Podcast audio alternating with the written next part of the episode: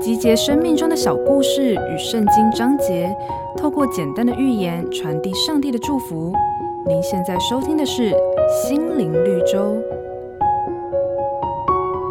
一位照顾垂死病患多年的护士，整理了这群人临终之前对自己这一生的回顾。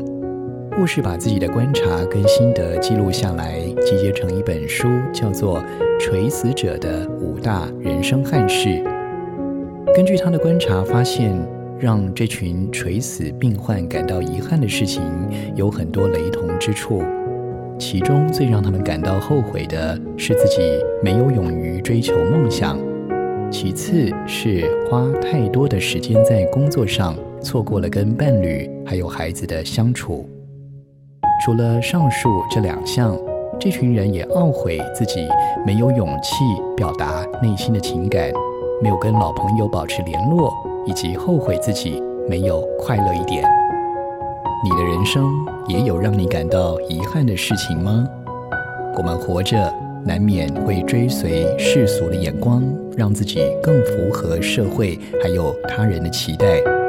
但是趁着衰败的日子尚未来到之前，我们是否应当好好思索，究竟想要过怎样的生活，才不至于悔恨终身呢？本节目由好家庭联播网。